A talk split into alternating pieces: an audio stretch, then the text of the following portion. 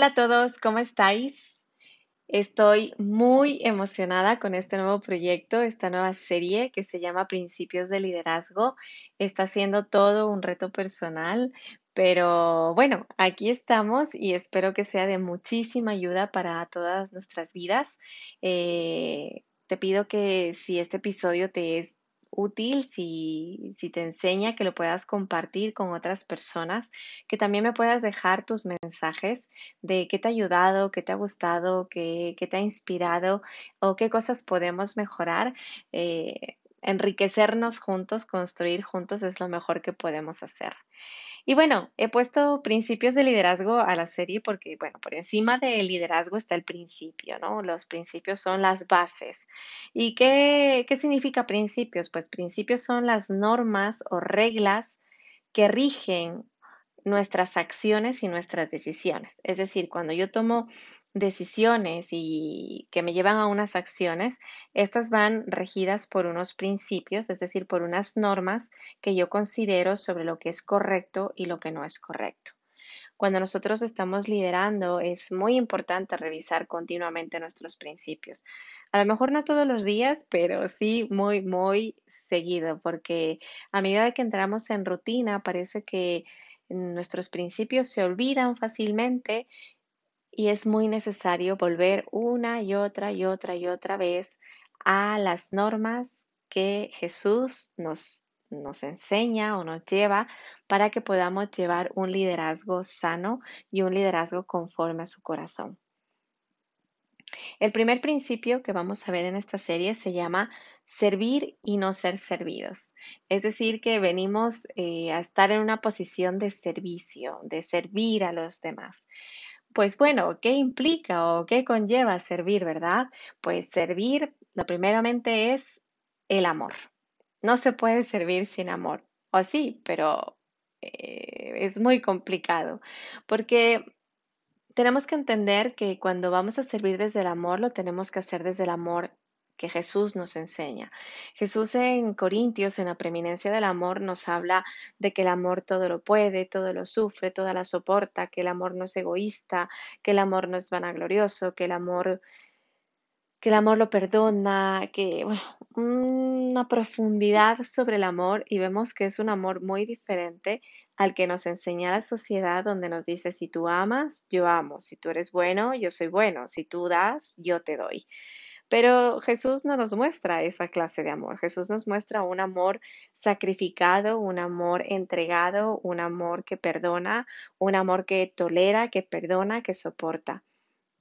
Por lo cual, cuando yo voy a servir a los demás, tengo que procurar hacerlo desde el amor de Jesús y no desde un amor meramente humano.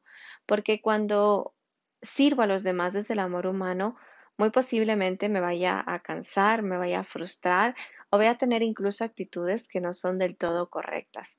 Pero cuando yo sirvo desde el amor que me enseña Jesús, mis principios están basados en que tengo que desarrollar y tener la capacidad de amar, de perdonar, de tolerar, de aceptar, de empatizar y de aguantar a favor de otras personas.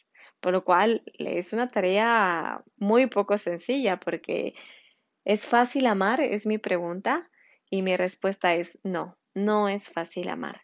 Sobre todo cuando tienes que amar a personas que no son de tu círculo cercano.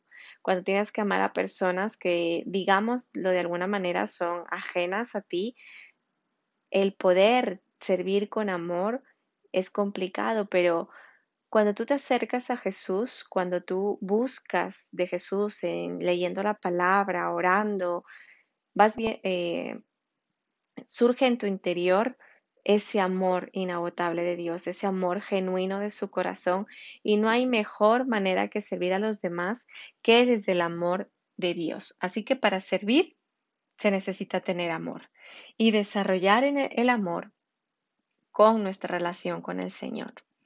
Dos, cuando yo sirvo, cuido. Y la acción de servir he visto que produce unos efectos colaterales en las personas. Primeramente, cuando yo sirvo, cuido. Es decir, velo por las necesidades espirituales de esa persona. Y a medida que yo cuido y velo por las necesidades espirituales de esa persona, veo que el Espíritu Santo va obrando en su vida y esta persona va siendo transformada, va siendo cambiada, es decir, su vida está siendo restaurada.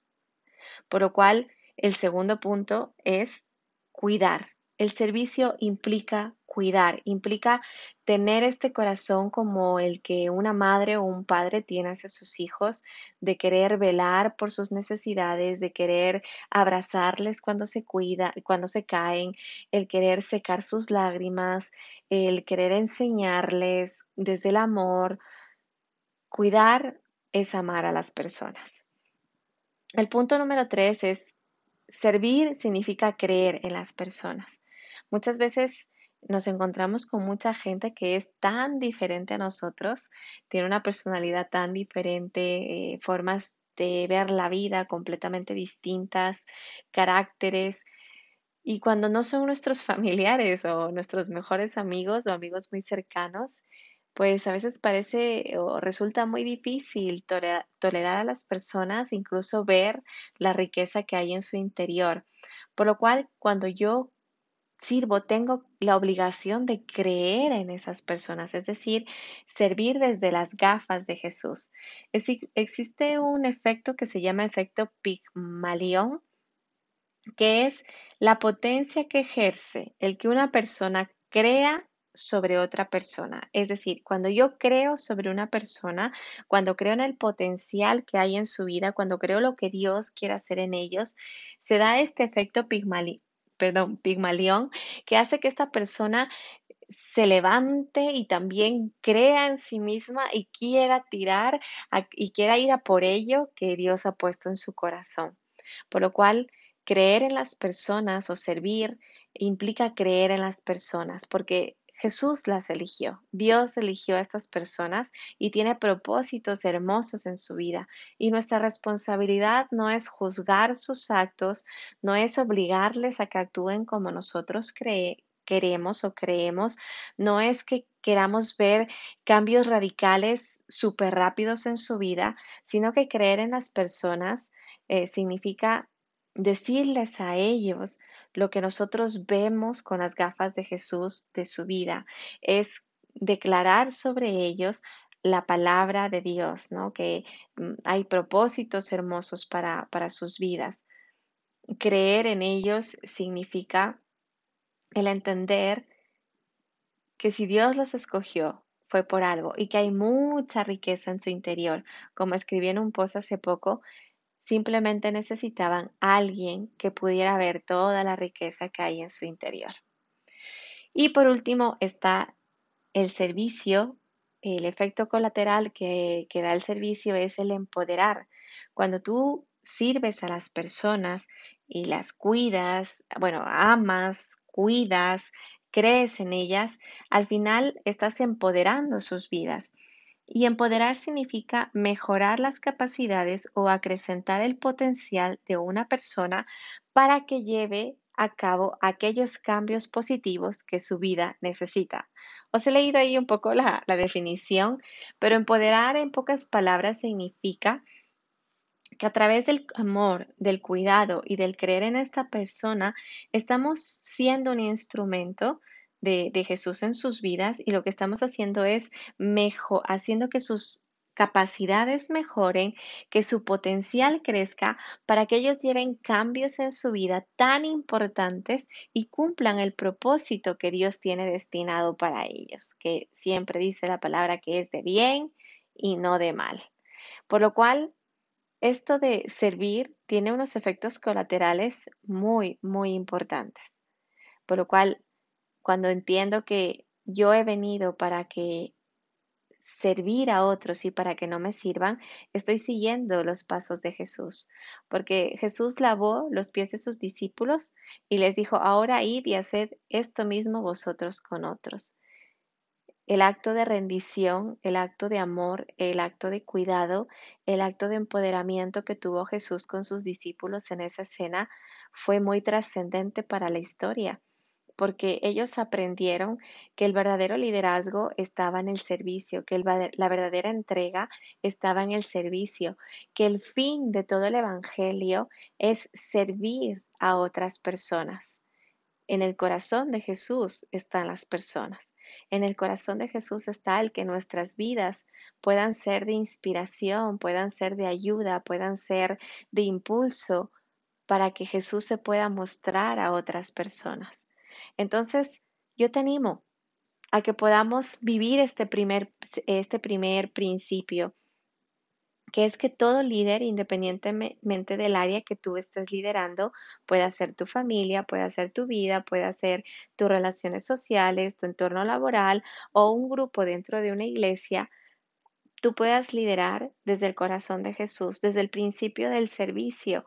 Y a modo de resumen, ¿qué implica el servicio? Pues bueno, el servicio implica amar como Jesús nos amó, cuidar aquellas áreas que las personas necesitan para que sean restauradas, creer en las personas aun cuando no veamos nada, verlas con los ojos de Jesús y ver los propósitos que Dios tiene para ellos. Y por último, todo esto da como consecuencia el efecto colateral del empoderamiento, que es donde esa persona se levanta, crece y lleva y, va hacia lo que Dios ha propuesto para su vida.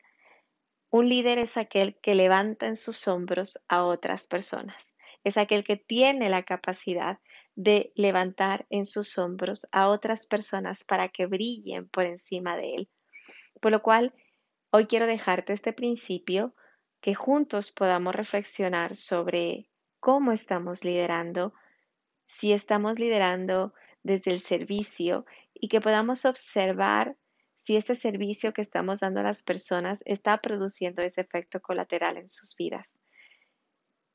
Espero que te haya sido de inspiración, que te haya ayudado. No he querido que sea un episodio muy largo, pero lo he hecho con mucho cariño. Déjame tus comentarios y nos vemos la siguiente semana en Principios de Liderazgo. Un abrazo. We'll be right.